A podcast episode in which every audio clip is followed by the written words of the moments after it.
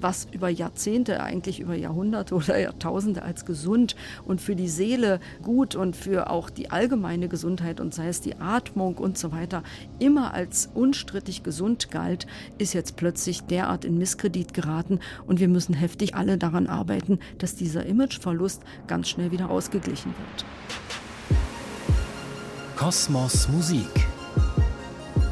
Ein Wissenspodcast von BR Klassik mit Susanna Randall. Hallo, ich bin Susanna Randall. Ich bin Astronautin in Ausbildung, Wissenschaftlerin und Musikliebhaberin. Und ich liebe es zu singen, ob im Chor oder einfach unter der Dusche. Gerade das Chorsingen bedeutet für mich den perfekten Ausgleich nach einem stressigen Arbeitstag. Wie wichtig das gemeinsame Singen für mich ist, das habe ich so richtig gemerkt, als es plötzlich nicht mehr ging wegen Corona. Und darum geht es in dieser Folge von Kosmos Musik. Ich will wissen, wie haben Chöre die Corona-Pandemie erlebt? Wie wirkt die Pandemie nach in den Chören? Kann ich jetzt wieder so unbeschwert im Chor singen wie früher? Diese Fragen bespreche ich heute mit Veronika Petzold. Sie ist Geschäftsführerin des Deutschen Chorverbandes. Hallo Veronika. Hallo Susanne. Freut mich, dass du hier bist zum Auftakt für die zweite Staffel von Kosmos Musik. Heute geht es ja um ein Thema, das uns in den letzten ja, zwei, drei Jahren alle sehr begleitet hat: Corona und Chorsingen. Du bist ja wie auch ich begeisterte Sängerin selbst. Was bedeutet denn das Singen für dich? Naja, das ist eine Sache, die man wirklich von Kindesbeinen an wie mit der Muttermilch bekommen hat. Also in meinem Fall wirklich auch vom Kindergarten an. Und schon in der ersten Klasse kam die Musiklehrerin und bat, ob ich denn nicht mal zur Probe komme. Das war genau genommen auf einem Sportfest. Und seitdem singe ich im Chor. Also wirklich von sechs Jahren an. Und das hat sich mit der Zeit immer weiter entwickelt und geht auch gar nicht mehr ohne. Dass man merkt, du bist wirklich mit Herzblut Chorsängerin. und du bist zudem Geschäftsführerin des Deutschen Chorverbandes. Der besteht aus 15.000 Chören mit ungefähr einer Million Sängerinnen und Sängern. Ist diese Zahl der Chöre und der Mitglieder während der Corona-Zeit stabil geblieben? Also die Zahlen, die jetzt hier genannt worden sind, das sind die Zahlen aus dem Zeitraum um 2019. Unsere Mutmaßung zum gegenwärtigen Zeitpunkt ist, dass es im Bereich äh, vor allem von Kinderchören sehr viel Rückgänge gegeben hat, weil parallel natürlich auch in den Schulen sehr unterschiedlich oder gar nicht gesungen werden konnte, aber auch im Seniorenbereich, da sind viele bis heute sehr in Ängsten, ob man das Singen so einfach betreiben kann. Und insofern ist unsere Prognose, wir werden nicht so viele Chöre verlieren, aber die Anzahl der Mitglieder in den Chören, die wird, ich prognostiziere, um die die 10 Prozent, vielleicht sind es auch mehr, am Ende dieser Pandemie geschrumpft sein. Also ich finde jetzt 10 Prozent langfristig als Resultat der Corona-Pandemie an Mitgliedern zu verlieren, das ist jetzt tatsächlich weniger, als ich gedacht hätte. Also ich habe vielleicht auch eine besonders krasse Erfahrung gemacht, weil mein Kurs sich aufgelöst hat in der Corona-Pandemie. Und dieses Phänomen habe ich mir nochmal genauer angeschaut. Kosmos Musik. Susanna forscht nach.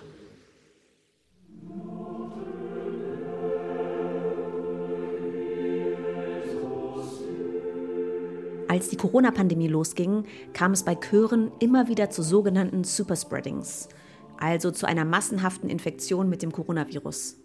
In Amsterdam zum Beispiel, da erkrankten im März 2020 kurz nach einem Konzert mehr als 100 Mitglieder eines Laienchors. Es gab vier Todesfälle. Das waren beunruhigende Nachrichten für Chöre. Bald wurde klar, das Coronavirus verbreitet sich durch Aerosole. Das sind diese winzigen Speicheltröpfchen, die wir beim Sprechen und eben auch beim Singen im Raum verteilen. Die Konsequenz? Gemeinsames Singen wurde in vielen Bundesländern stark eingeschränkt oder sogar verboten. Es galten strenge Hygienemaßnahmen. Welche Auswirkungen hatte das auf die Chöre? Das zeigt die Studie Chormusik in Corona-Zeiten der Katholischen Universität Eichstätt-Ingolstadt, kurz COCO-Studie. Also im Frühjahr 2021 wollten wir mit der Studie zunächst mal eine Standortbestimmung machen. Es gab unterschiedliche Regeln in den Bundesländern und auch in den Nachbarländern Schweiz und Österreich.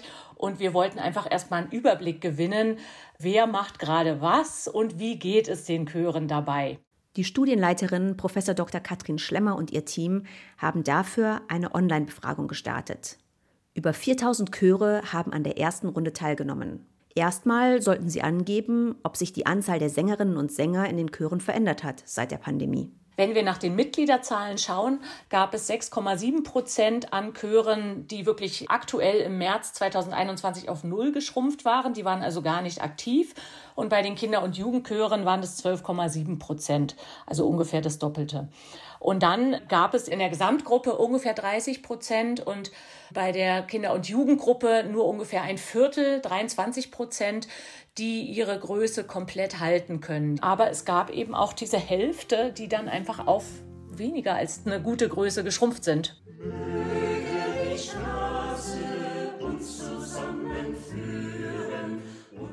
Die Hälfte der befragten Chöre hat sich auch digital zum Singen getroffen, so die Coco-Studie. Drei Viertel der Chöre konnte in Präsenz arbeiten. Aber das hieß oft, dass die kleinere Gruppen hatten, dass sie ähm, kürzere Proben hatten, dass sie in riesige Räume gegangen sind, um Abstand zu halten oder sogar ins Freie.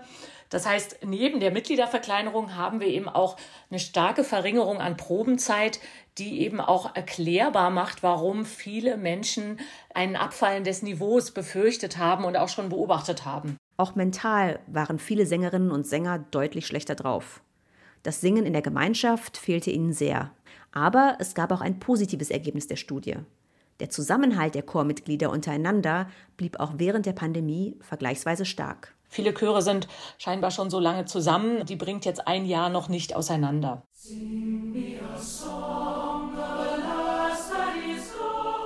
Und wie sieht die Lage der Chöre jetzt aus, ein Jahr später? Um das rauszukriegen, haben Katrin Schlemmer und ihr Team ihre Befragung im Frühjahr 2022 wiederholt. Also tatsächlich befinden sich die Daten gerade noch in der Auswertung und sind noch nicht veröffentlicht. Ich kann aber sagen, dass sich die Mitgliederzahlen ein bisschen stabilisiert haben. Sie sind aber noch nicht wieder auf dem Punkt wie vor der Pandemie. Nur ungefähr ein Drittel der befragten Chöre probt mit derselben Häufigkeit wie vor der Pandemie. Und jeder fünfte Chor probt sehr selten bis gar nicht. Nach wie vor im März 2022. Das heißt, hier sind wir von Konsolidierung immer noch weit entfernt.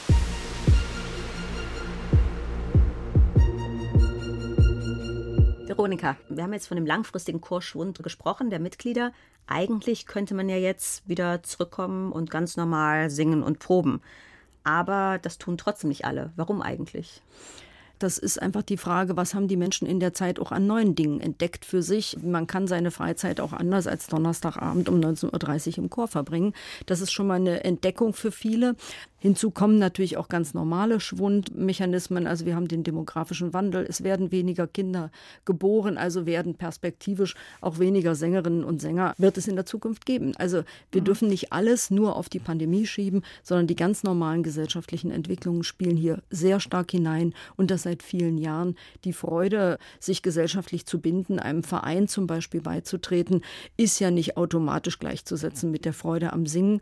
Singen geht durchaus auch ohne Verein Vereinsregisterauszug. Ja. Und die Chorszene wandelt sich und es entstehen viele Formationen, auch sehr viele ganz kleine Vokalensemble und so weiter. Also dieses traditionelle Bild von staatlichem Männerchor irgendwo äh, im Schützenbereich oder so, das ist, glaube ich, sowieso nicht mehr typisch für unsere Zeit. Il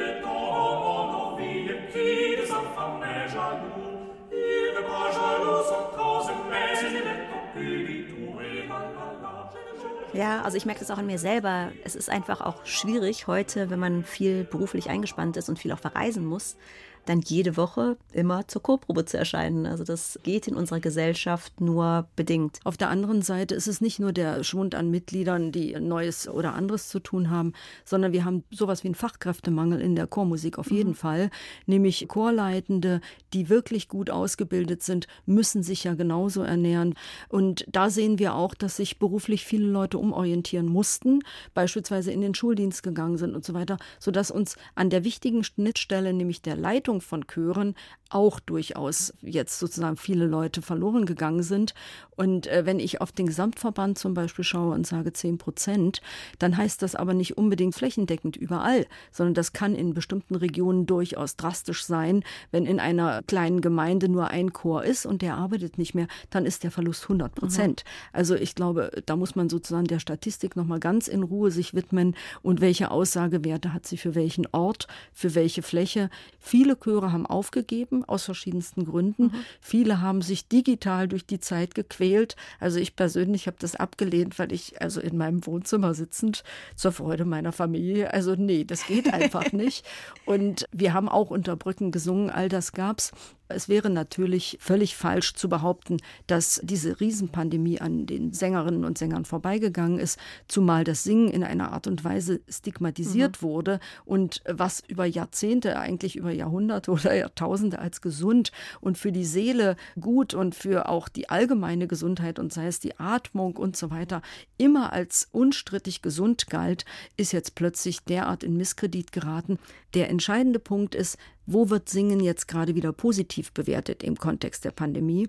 Und wir wissen, dass es inzwischen in der Medizin viele Ansätze gibt, über das Singen einfach den Long-Covid-Patienten wieder aufzuhelfen, das mhm. Lungenvolumen zu erhalten und so weiter. Also da glaube ich, hat das Singen doch durchaus eine Zukunft und wir müssen heftig alle daran arbeiten, dass dieser Imageverlust ganz schnell wieder ausgeglichen wird. In der letzten Staffel Kosmos Musik hatte ich ein Gespräch mit Professor Dr. Gunther Kreuz. Ja, mir gut bekannt. Genau, von der Universität Oldenburg.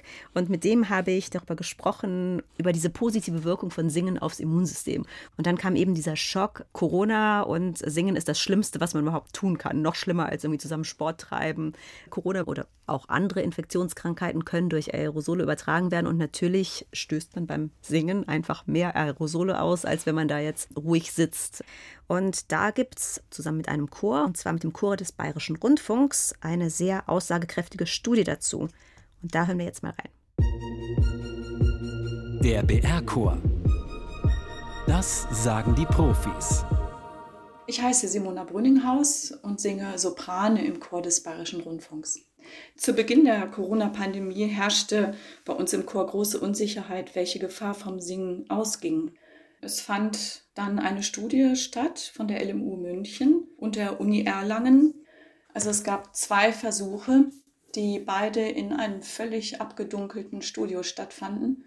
Also der erste Versuch, der war so, dass man in so einem kleineren Abteil sozusagen vom Studio auf so ein Treppchen geführt wurde und man bekam dann eine Schutzbrille aufgesetzt, weil dieser Versuch mit Laserstrahlen durchgeführt wurde. Da musste ich so verschiedene Laute erstmal machen, so wie T, P, K, so, so Plosivlaute.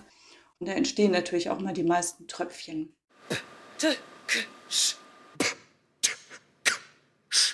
Jawohl, Versuch beendet. Dankeschön. Die Geschwindigkeit der Tröpfchen sollte bestimmt werden. Und mit so Hochgeschwindigkeitskameras und diesen Laserstrahlen wurden diese Tröpfchen halt sichtbar gemacht. Jawohl, Versuch beendet. Dankeschön.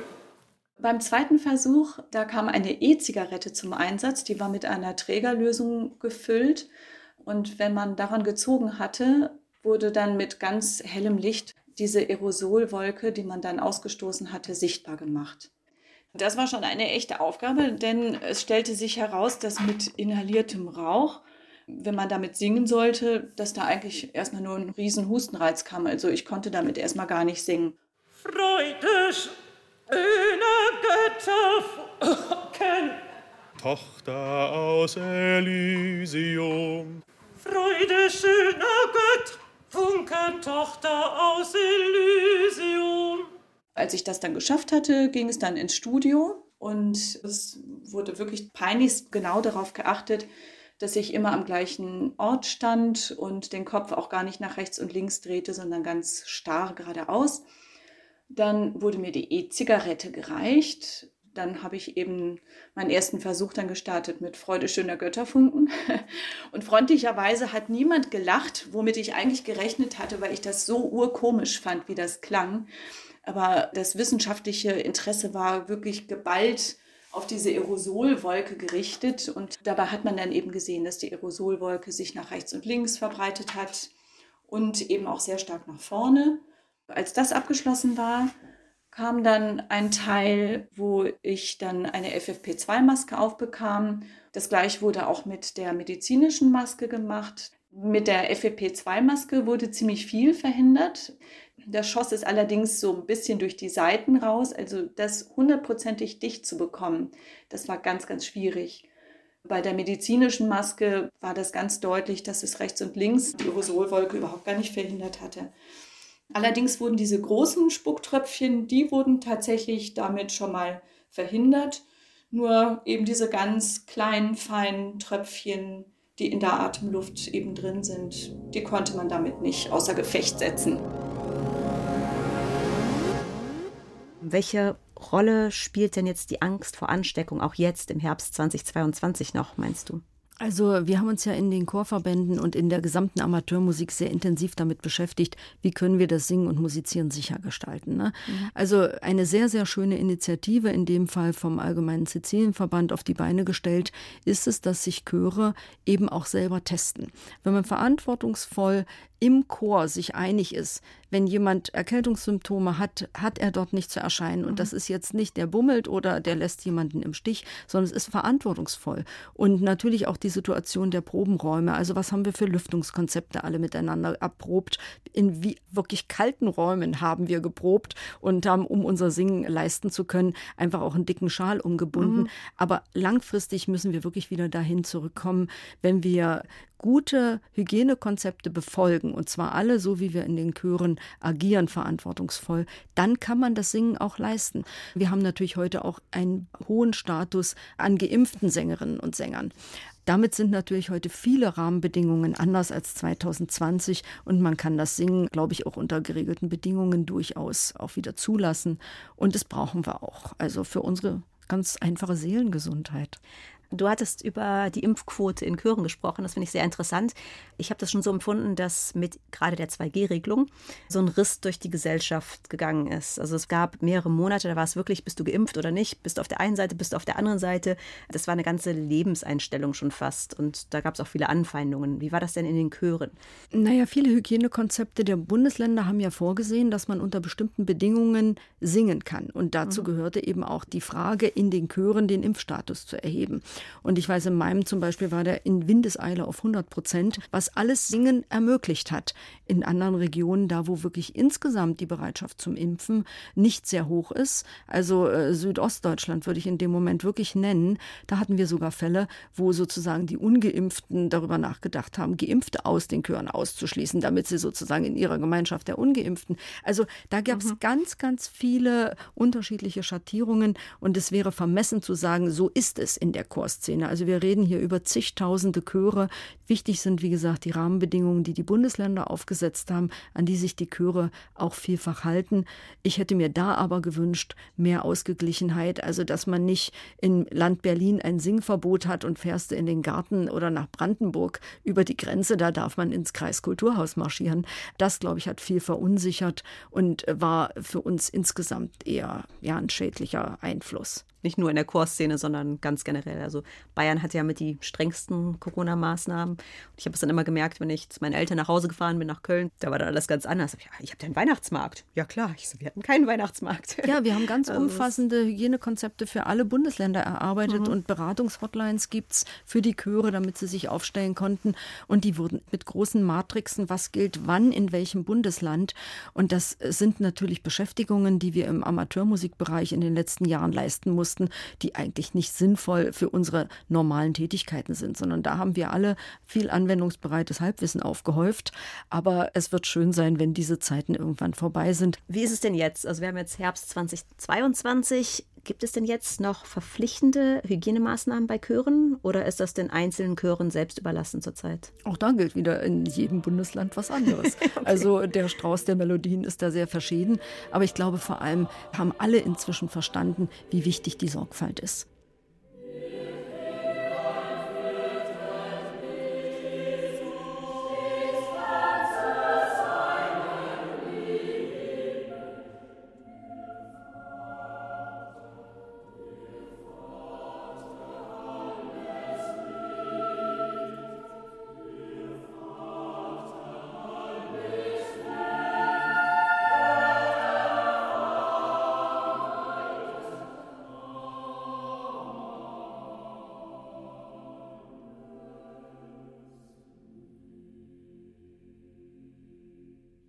Kommen wir nochmal zu den Problemen, die die Chöre hatten während der Corona-Zeit. Die hatten natürlich Mitgliederschwund, die konnten nicht proben, die hatten dementsprechend wahrscheinlich auch keine Mitgliederbeiträge. Welche finanziellen Hilfen gab es denn für die Chöre während der Pandemie? Auch da wieder in jedem Bundesland ganz anders. Also je weiter südlicher man landet, umso schneller waren die Förderprogramme. Also dass es einfach Unterstützungszahlungen an die Vereine gegeben hat. Also äh, da waren Bayern, da waren Baden-Württemberg, da waren Nordrhein-Westfalen und so weiter sehr weit vorn. Da sind wir aber wieder bei der Zuständigkeit im Föderalismus, dass die Kulturarbeit eben wirklich auch in den Bundesländern zuerst angesiedelt ist. Mhm. Darüber gab es natürlich die großen Initiativen des Bundes, klassisch der Neustart Kultur. Und da sind einige Förderprogramme aufgelegt worden, die bundesweit gelten. Da muss ich allerdings beobachten, dass Fördermittel auf der einen Seite zwar schön sind, aber es muss natürlich auch die Empfängerstruktur auf der anderen Seite funktionieren. Also wenn die Vereine in ihrer Arbeitsfähigkeit ein bisschen eingeschränkt waren durch die Pandemie oder keinen fitten Schatzmeister oder jemand, der im Projektmanagement affin war, vorhanden ist, ist es auch schwer, an solche Fördertöpfe heranzukommen. Mhm. Da ist viel Nachhilfe von unserer Seite, viel Beratung geleistet worden. Also nicht nur vom Deutschen Chorverband, sondern vor allem auch vom Bundesmusikverband Chor und Orchester, wo ja alle Amateurmusiker dieses Landes sich zusammengeschlossen haben. Aber es haben auch viele Chöre ihre Beiträge weitergezahlt, um zum Beispiel das Honorar ihres Chorleiters abzusichern. Ja. Also auch da hat man soziale Gemeinschaft durchaus auch über die Vereinsbeiträge in den Chören erleben dürfen. Und das finde ich zum Beispiel einen ganz wichtigen Aspekt, dieses Zusammenhalten. Also bei einem Chorleiter, der sich freiberuflich ernährt, dann hat er entweder fünf, sechs, sieben Chöre, die zusammen ein Einkommen erzielen, oder er ist noch in der Musikschule, oder er gibt noch Privatunterricht genau, oder ist als Sänger. Ja, Und wenn alle oder? diese Faktoren nicht mehr funktionieren, dann mhm. entstehen wirklich existenzielle Nöte. Und das haben wir in der Chormusik sehr viel gesehen. Schön war es immer an den Stellen, wo die Chorleiter zum Beispiel kirchenmusikalisch unterwegs sind, als Kirchenmusiker oder als Schulmusiker unterwegs sind und dann einen Chor leiten. Dann war es natürlich leichter, diese Jahre zu überstehen, als da, wo wirklich die ganz persönliche Existenz von Künstlerinnen und Künstlern bedroht war. Und was sagt ihr dazu? Susanna will's wissen. Mich hat interessiert, wie ihr während der Corona-Pandemie Chorproben per Videostream erlebt habt. Hier sind eure Antworten. Und zwar schlimm, dass wir nicht miteinander singen konnten, aber wir hatten Online-Proben. Man hat sich zwar nur selber gehört, aber man hat zumindest die anderen wieder gesehen und wir haben doch einige Sachen gelernt.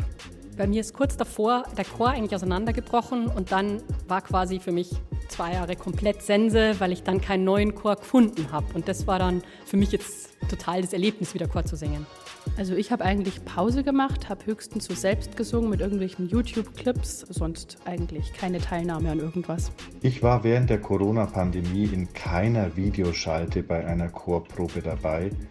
Ich hätte das, glaube ich, auch sehr, sehr seltsam gefunden, bei uns im Chor wurde es auch nicht angeboten und grundsätzlich komme ich mir immer ein bisschen blöd vor, wenn ich daheim allein singe. Also ich habe es als sehr kreislig eigentlich empfunden, weil wir praktisch gar nicht gesungen haben und mir hat das sehr, sehr gefehlt und habe dann auch lang mit mir gerungen, wie es dann wieder erlaubt war zu singen. Bin am Anfang nicht hingegangen, dann irgendwie doch. Und die erste Probe war ein so schönes Erlebnis, wo ich einfach wirklich gemerkt habe, wie sehr mir das Ganze auch gefehlt hat erstmal. Nach anfänglicher Pause eine Online-Probe. Es war besser als nichts. Insofern wieder schön, dann mal singen zu können und sich mit Noten sogar auseinanderzusetzen. Insofern ein guter Kompromiss, aber wir waren sehr froh, dass wir wieder uns treffen konnten. Ich singe im Männerchor und der Männerchor hat leider ganz eine lange Pause machen müssen. Wir haben uns nicht aufraffen können, das sind alles ältere Semester und die Medien waren denen noch nicht zugänglich. Das war schwierig. Am Anfang war ich froh, eine Pause zu haben, keine Verpflichtung zu haben. Dann ist es mir abgegangen und ich war froh, als wir dann mit festen Abständen und so weiter wieder versucht haben zu proben. Vielen Dank, dass ihr mir so viele Nachrichten geschickt habt. Welche Frage ich für die nächste Folge gern von euch beantwortet hätte, das verrate ich euch am Ende der Sendung.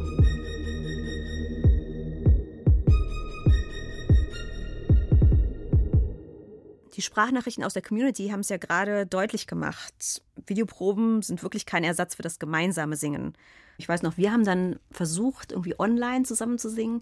Da gab es immer diese Effekte, dann hatte man das Echo, dann war man verspätet, das ging dann überhaupt nicht. Was wir dann tatsächlich gemacht haben, was sehr, sehr schön war, das war das Weihnachten 2020. Da haben wir dann jeder für uns unsere eigene Stimme aufgenommen und dann haben das ein paar technikaffine Chormitglieder, haben das dann zusammengebastelt und geschnitten, sodass wir eben dann doch so ein kleines ja, Mini-Weihnachtsalbum hatten. Das war sehr schön. Na, du sprichst da was ganz, ganz Wichtiges an. Das ist eigentlich für mich das Symbol des positiven Widerstandes, wir wollen singen im Jahr 2020. Also was es für einen Schub gegeben hat, sich mit den digitalen Medien zu beschäftigen. Und natürlich ist es alles beschrieben, also die Zeitverzögerungen beim Singen über Zoom-Konferenzen, wir haben alle grässliche Erlebnisse damit gemacht. Aber wir haben eben dieses Instrumentarium, zum Beispiel der Splitscreen-Videos, für uns entdeckt. Also wenn man da mal auf YouTube und so weiter suchen geht, was genau 2020 plötzlich für einen Schub in die Chöre reingekommen ist. Diese Technik hat vielen Chören auch geholfen, Zoom-Konferenzen zu machen, um in Kontakt miteinander mhm. zu bleiben. Also das, glaube ich, war in allen Altersgruppen, wo einer halbwegs technikaffin war und noch ein fitter Enkel um die Ecke guckte, da war es möglich, die Chöre beisammen zu halten. Ich glaube, ein Zeitdokument dieser Corona-Pandemie wird im ersten Jahr wirklich die Erstellung dieser vielen, vielen Videos sein. Richtig tolle auch da dabei. Da waren tolle dabei, da waren ganz, ganz viele spontane Reaktionen. Und im Jahr 2021 haben wir alle bemerkt, dass das nicht mehr stattfindet, so, weil einfach die Sehnsucht, es richtig zu tun, mhm. die überwiegt. Und das ist ja auch die Hoffnung, die ich habe. Also wir werden uns nicht über Dinge, die zwar technisch abbildbar sind, am Ende genauso glücklich fühlen, wie wenn wir mit unserem Chor dann nach vielen Wochen Proben endlich in den Konzertsaal gehen und auf die Bühne rauf. Also das braucht es und da bin ich sehr zuversichtlich, dass die Menschheit das nicht auf Dauer jetzt verloren hat durch die Pandemie. Nee, denke ich auch nicht. Es war eher eine Notlösung. Es war halt besser als nichts. Aber für die Stimmbildung, also dass man auch nicht komplett rauskommt, ist es sicher dann auch sinnvoll, trotzdem dann alleine zu singen. Da beschreiben vor allem die Leiterinnen und Leiter von Kinder- und Jugendchören, dass ganz, ganz viel verloren gegangen ist, mhm. weil natürlich dieser kontinuierliche Musikunterricht, also dieses Heranführen, das Entwickeln der Stimme, ist was Elementares. Und da muss man heute bei älteren Schülerinnen und Schülern quasi ein bisschen wieder von vorn anfangen. Das bedauern viele Kinder- und Jugendchorleiter. Und das ist auch ein Teil des Problems, das wir dort beobachten können.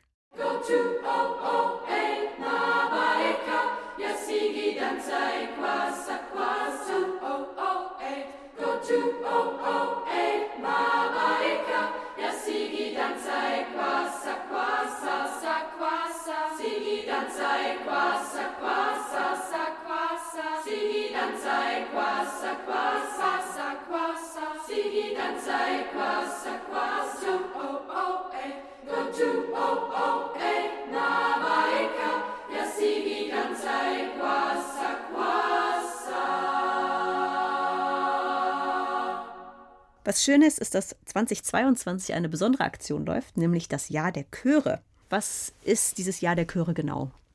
Naja, das ist natürlich unsere Antwort auf die Pandemie. Also wir müssen Lust machen. Wir müssen den Leuten einfach zeigen, es gibt so tolle Initiativen. Also beispielsweise hat die Schutzgesellschaft sich überlegt, im Schutzjahr lassen wir doch die Chöre mal den gesamten Psalter einsingen. Oder wir haben natürlich auch unser Chorfest unter dieses Motto des Jahres der Chöre gestellt. Wir werden in wenigen Wochen ein Format starten, Schlagerchor. Also oh. ich glaube, äh, es ist ganz wichtig, wir müssen auftauchen, wo man nicht erwartet wird. Mhm. Das sind die Bereiche, wo Hunderte, wo Tausende in Konzerte gehen und natürlich die Ohrwürmer der Nation miteinander singen. Insofern ist für uns dieses Jahr der Chöre eigentlich ein Gefäß, in das wir mit ganz vielen Partnern neue Projektideen reingegeben haben. Ganz, ganz viele verschiedene Sachen, um Menschen wieder zum Singen positiv ins Schwingen zu bringen, sagen wir es mal so. Was gut zur Diversität passt, die du jetzt gerade angesprochen hast, ist auch die Chorlandkarte. Ich habe mir das gestern mal angeschaut und es ist wirklich beeindruckend, erstmal, wie viele Chöre es gibt war mir jetzt persönlich nicht so klar. Man sieht es ja dann wirklich sehr grafisch in Deutschland, wo die Chöre angesiedelt sind, aber vor allem auch, wie divers die sind. Also da gibt es wirklich alles vom professionellen Symphoniechor sozusagen über den Kirchenchor bis hin zur A-Cappella-Band, die irgendwelche Popsongs singt. Also die Chorlandkarte ist natürlich das Herzstück des Jahres der Chöre, weil wir zwei Dinge damit bewegen wollten. Einmal zeigen, wie vielfältig. Du hast es ja bemerkt, die Chorszene ist, wo sie sich überall versteckt. Aber umgekehrt auch Leuten, die einen Chor suchen, eine Chance zu geben, einen Chor zu finden. Ich komme in eine neue Stadt und suche Kontakte, kann ich ja nur empfehlen, unbedingt einen Chor suchen, findest du gleich rein und im Zweifel sogar noch den Partner fürs Leben. Also das ist ja auch für Chöre absolut bekannt, dass wir sozusagen moderne Eheanbahnungsinstitute sind. Aber der Klassiker ist wirklich diese Chorlandkarte, in die sich Chöre selber eintragen. Nicht nur die Chöre des Deutschen Chorverbandes, sondern die ist wirklich offen für alle Chöre, um auf sich aufmerksam zu machen. Dort können sie ihre Website vernetzen, damit eben Leute, die aus der Region sind und Anschluss suchen oder selber singen wollen, einfach einen Weg finden, Darum ging es uns und vor allem die Vielfalt sichtbar zu machen, die die Chorszene in unserem Land hat. Da würde ich jetzt vielleicht auch mal in meinem Bekanntenkreis die mal animieren, ähm, dass es doch ganz gut wäre, sich da einzutragen. Ja, sonst gibt es in jedem Bundesland sowas wie einen Chorverband mhm. und die haben alle eine ordentliche Website und haben alle eine Geschäftsstelle, wo man im Zweifel auch anrufen kann. Chorverbände sind Ansprechpartner für jeden, der einen Chor braucht, für Chorleiter. Dort gibt es richtige Börsen. Chor sucht Chorleiter oder Klavier sucht Chor oder so ähnlich. An uns kann man sich da wirklich wenden. Ja, dann hoffen wir, dass sich die Chöre bald wieder füllen mit Menschen, die einfach nur Spaß haben am Singen. Vielen Dank, Veronika. Ich habe zu danken.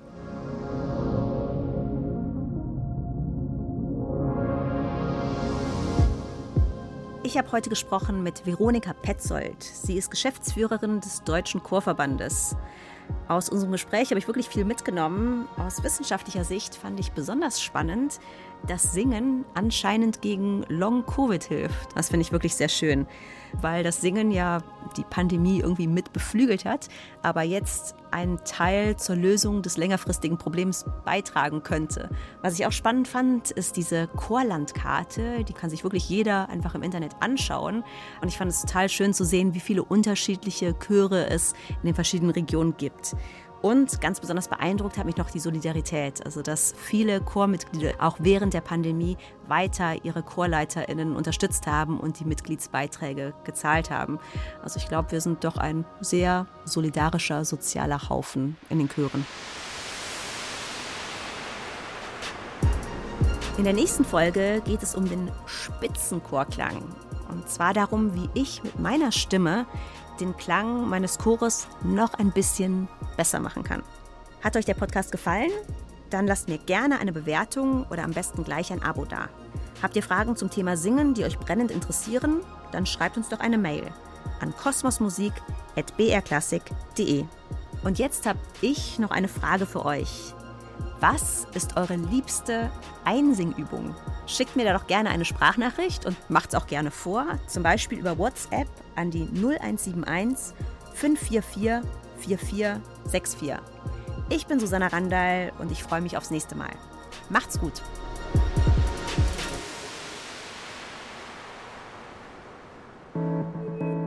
BR Klassik präsentiert. Klassik für Klugscheißer. Da flippt ihr aus. Der absolute Burner. Soll ich mal reinstarten? Unsere Hosts Lauri Reichert und Uli Knapp lieben Musik. Sie fuchsen sich in kleine Details und große Themen. Es geht um Horrormusik und die Zusammenhänge mit der klassischen Musik. Mir schlottern die Knie. Hat jetzt nicht auch Beethoven mal diese Melodie benutzt? Musik ist Musik. Hauptsache gut gemacht. Egal welches Thema, Lauri und Uli prahlen gerne mit ihrem Wissen. Und das ist natürlich top recherchiert. Die passende Musik gibt's obendrauf. Bei Spotify haben wir Playlists zu jeder Folge. Würde ich gerne mal hören kurz. Ein Podcast mit viel Humor, wenig Gehabe und gutem Wissen. Klassik für Klugscheißer. Alle zwei Wochen in der ARD Audiothek und überall, wo es Podcasts gibt.